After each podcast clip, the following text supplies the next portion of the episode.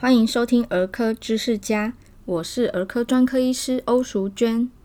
在这个频道，我将用最白话的方式为大家解说关于母婴健康、儿童门诊常见问题以及网络迷思的拆解。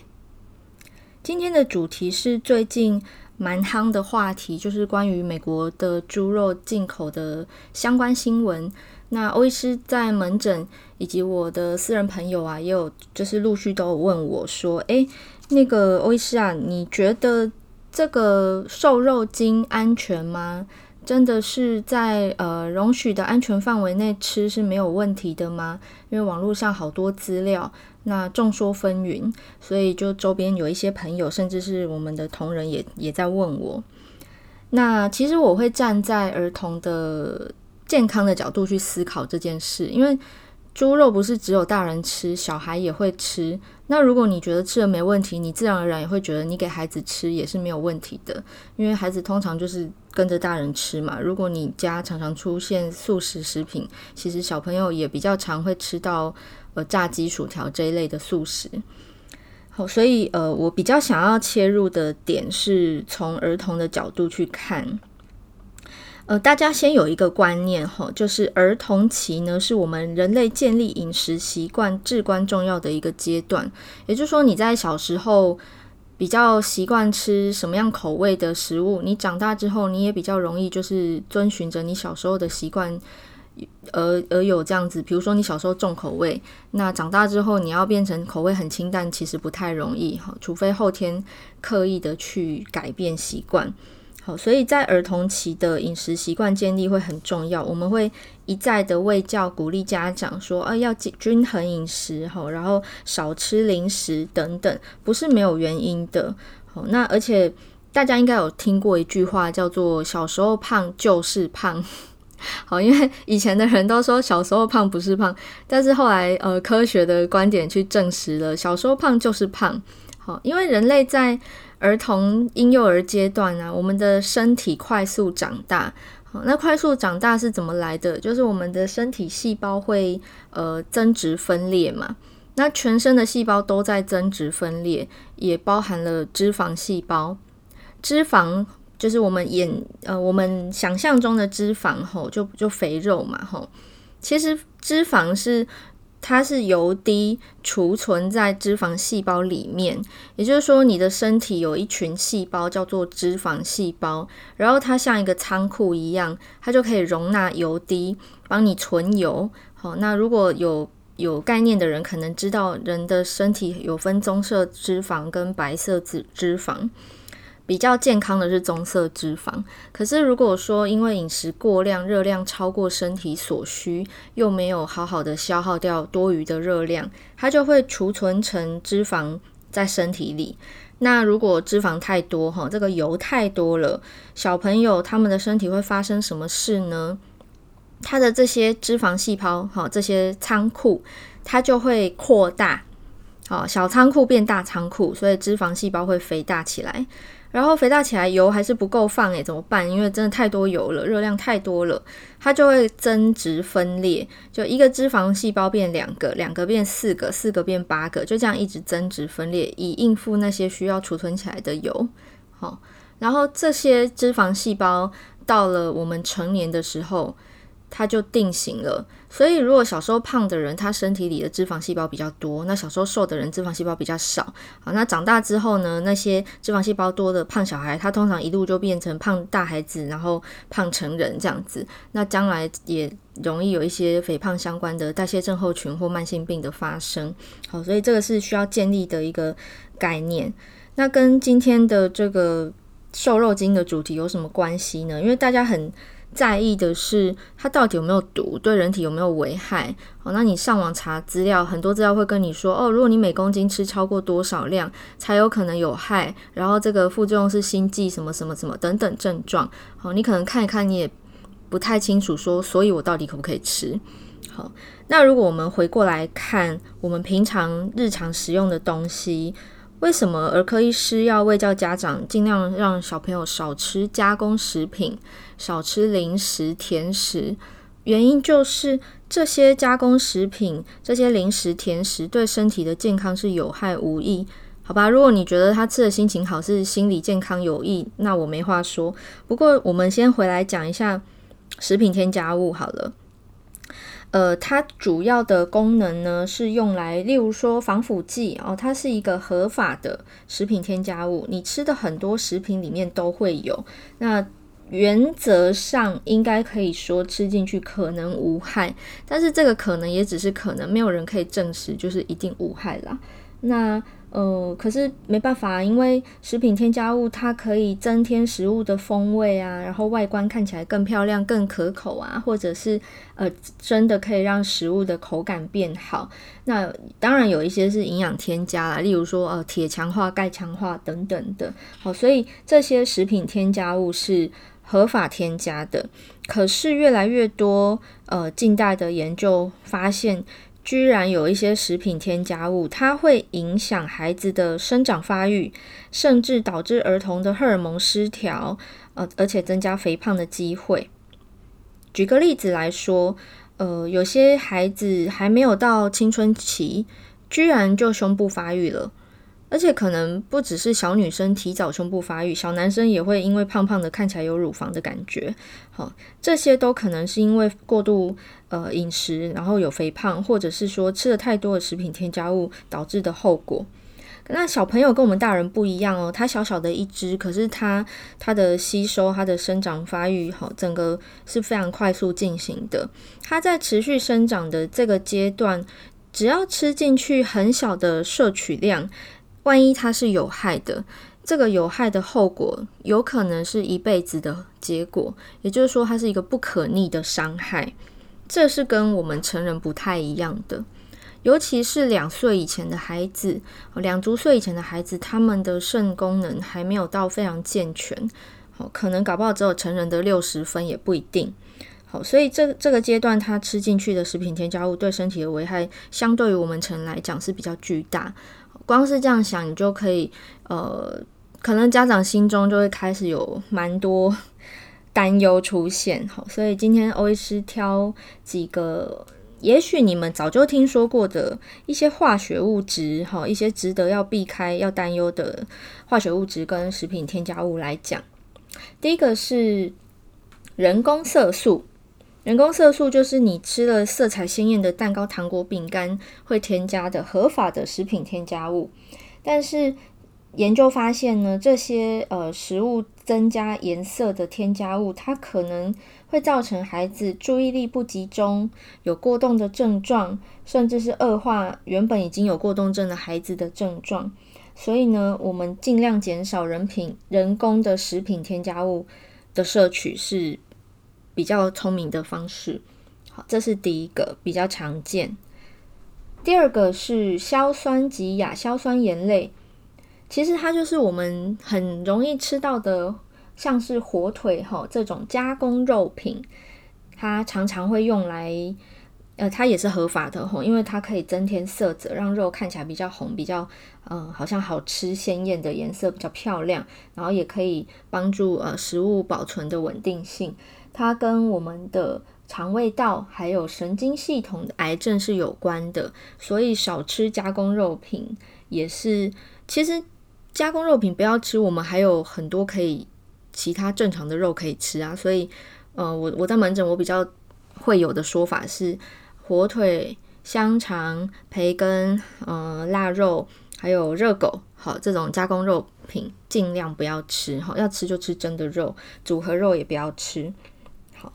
那第三个是双酚 A，很多新手爸妈应该都有听过了，因为它就是奶瓶，他们卖奶瓶的厂商会说不含双酚 A，好，因为双酚 A 它是让我们常用的塑胶容器可以变得更坚硬，然后也常常出现在罐头、金属罐头的内侧的涂层，好，它对身体的危害在于说，因为它会。模仿我们女性荷尔蒙雌激素的作用，所以它可能造成的影响就是你的孩子的生殖跟内分泌系统有一些异常。例如说，刚刚欧医师提到的，诶，小女生还没有青春期，居然就胸部发育了，哈，性早熟的现象出现。那如果是男生呢？如果是小男婴，他的生殖系统可能会发育异常。好，就大家自行想象，那有可能导致未来不孕啊、体脂肪增加，影响的层层面其实很广哈，不只是内分泌，它也会影响到我们的神经跟免疫系统。所以其实台湾已经明文规定说，我们婴幼儿使用的那个奶瓶就是不可以使用含有双酚 A 的塑胶材质。再来是第四个，第四个是塑化剂，塑化剂也是前一阵子有夯过的。的一个议题哈，因为塑化剂可以增加塑胶的可塑性，那它对人体的影响也是在于我们的内分泌跟生殖系统，那同时也可能增加肥胖的风险。塑化剂哪里来呢？就是所有的塑胶制品都可能含有塑化剂。我记得当时还有一个新闻，不知道大家有没有注意到，就是某一个药品，吼就。不知道哪来的爆料说，诶，那个药里面含有塑化剂，然后那个药因为是儿科有时候会用到的药，然后我们就被问说，哈，我小孩吃这个有没有关系？吼，那那个一点关系都没有。好，就是你你平常日常生活接触到的还远大于接触到药，因为你在外面吃东西的机会一定远高于吃药的时间嘛。好，所以塑化剂。呃，等一下我会讲一下，就是如果你要如何避免接触到这些呃化学物质跟食品添加物。我们先讲第五个，第五个是美耐敏。美耐敏它也是一种嗯合成塑胶，哦，它优点就是耐热耐摔，而且好洗啊，所以它常常被做成儿童餐具。虽然说它不会在高温下变形，可是如果温度上升，例如超过四十度，它可能会释出很少量的三聚氰胺或者溶出甲醛。那即使很少量，在儿童身上都有可能造成危害。吼，例如说婴儿如果暴露在三聚氰胺的的毒性之下，它可能会产生肾结石、输尿管结石。之前。很很多年前，非常非常多年前，大家如果还有印象的话，应该是十几年前吧。中国就曾经爆发毒奶粉风暴，哈，当时那个就是三聚氰胺，呃，是主角的一个新闻。音乐过后回来告诉大家，有哪五个注意事项可以避免食品添加物以及化学物质的危害呢？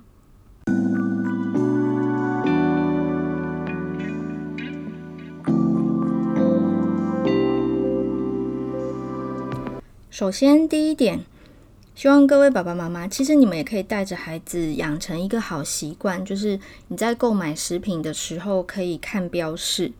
除非是像那种传统市场摊贩吼，你直接买肉买菜是不会有包装、不会有标示的。否则，如果是在呃超市采买的话，大卖场，好，你买任何食品，它只要是有完整包装的，它都一定要标示它的一些食品的一些细节。它的消息，例如说它含有多少热量，每一份有多少克，好，然后热量底下还细分啊，蛋白质、脂肪、糖分、盐分，啊、呃，特殊食品还会有钙质的标示，好，养成习惯去看这个营养标示。那营养标示的隔壁通常都会有，嗯，就是全成分，好，例如说你买鲜奶。那你就会看到还写，比如说百分之一百生乳，哦，搞不好还会写成分无调整等等的。那如果你买的是呃脱脂或者是低脂的牛奶，它可能会写说什么呃固形物多少 percent 哈，就这些一有关于食物的细节哈啊，有一些还有什么产销履历啊等等的。那如果你是买一个面包哈，举例来说，你去超商买面包，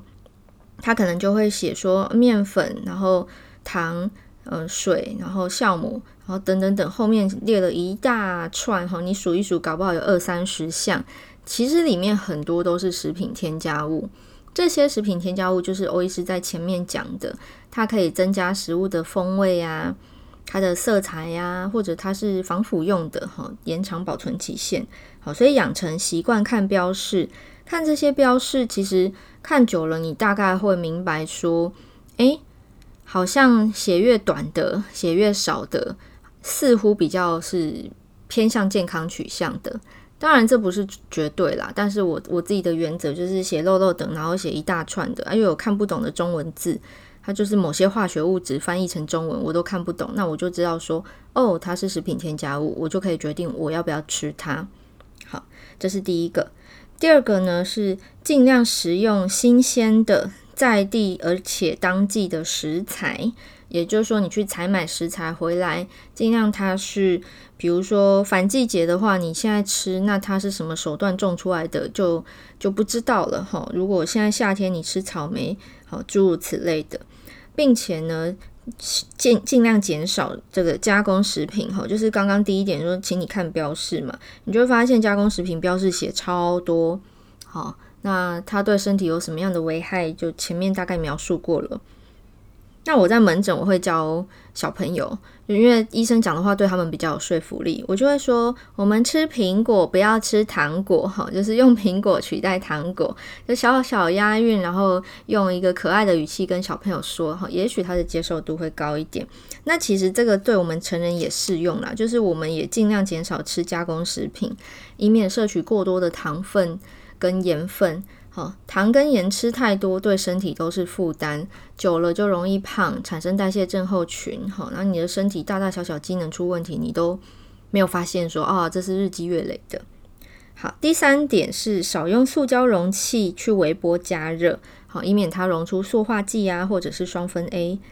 第四点，尽量用玻璃容器或者陶瓷或者不锈钢材质的来取代塑胶容器。那你外食的话呢，就可以自备餐具，又符合环保，又可以保护自己的健康，好，避免摄取到一些不好的化学物质。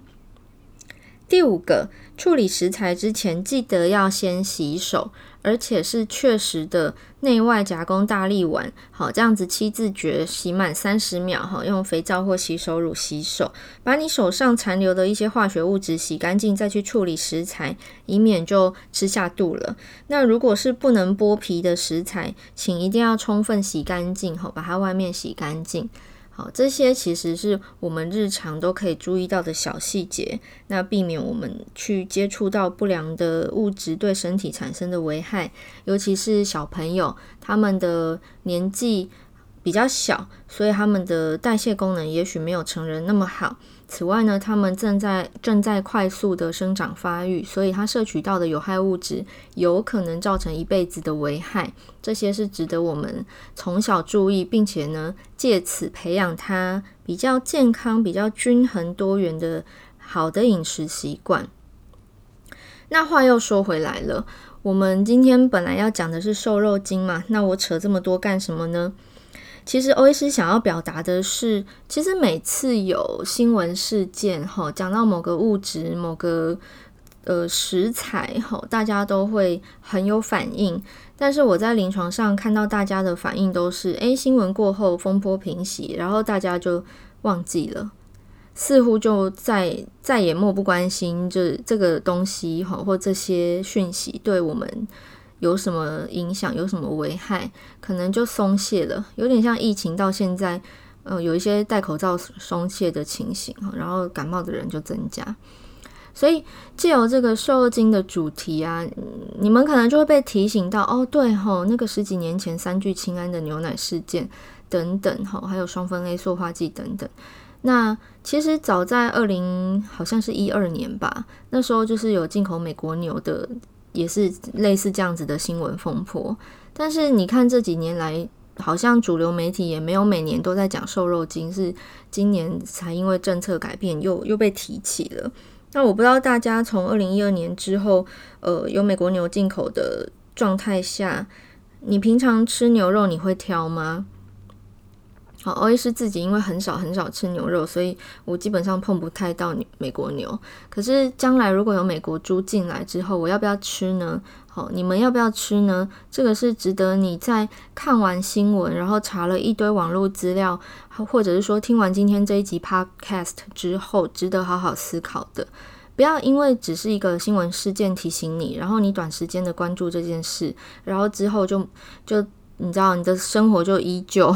人都有惯性嘛，就啊，平常容易吃哪几家，你就永远吃哪几家。其实我会比较建议，呃，轮流吃，不管是你买食材的摊商，或者是商店，或者是产地，或者是品牌，我都建议轮流吃。哦，不要永远只吃某某几家的，万一哪天它爆发出之前黑心油那样子的事件，你后悔都来不及，因为你都吃下肚了。所以比较聪明的做法是，当你呃比较确切了解到这个食材、这个添加物它的危害性之后，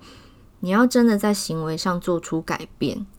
那其实没有很难哈，就就刚刚讲那五点，然后跟轮流吃就这样子。我自己日常生活中，我也是尽量这样做。好，我也是一个外食族，能做的就是这些。好，以上是今天欧医师跟大家的分享。如果你有任何问题，欢迎你到我的粉丝团留言，或者是我的 IG。我的粉丝团是儿科女医艾米丽，我的 IG 是 Doctor 点 Emily O，D R 点 E M I L Y O U。在这两个地方都欢迎你私讯我你的问题，或者是有任何感想、任何鼓励的话、任何批评指教，都欢迎大家给我留言。那也邀请大家帮我订阅这个频道，分享给你周边的朋友。如果愿意的话，也很欢迎大家帮我到呃 Apple Podcast 留下五颗星的评价。我们下一集。如果没有意外的话，欧医师会跟大家分享有关小朋友吃钙粉。哈，因为我最近在门诊常常被妈妈问那个钙粉的添加，哈，会来分享儿童的钙的摄取。那我们下次再见喽，拜拜。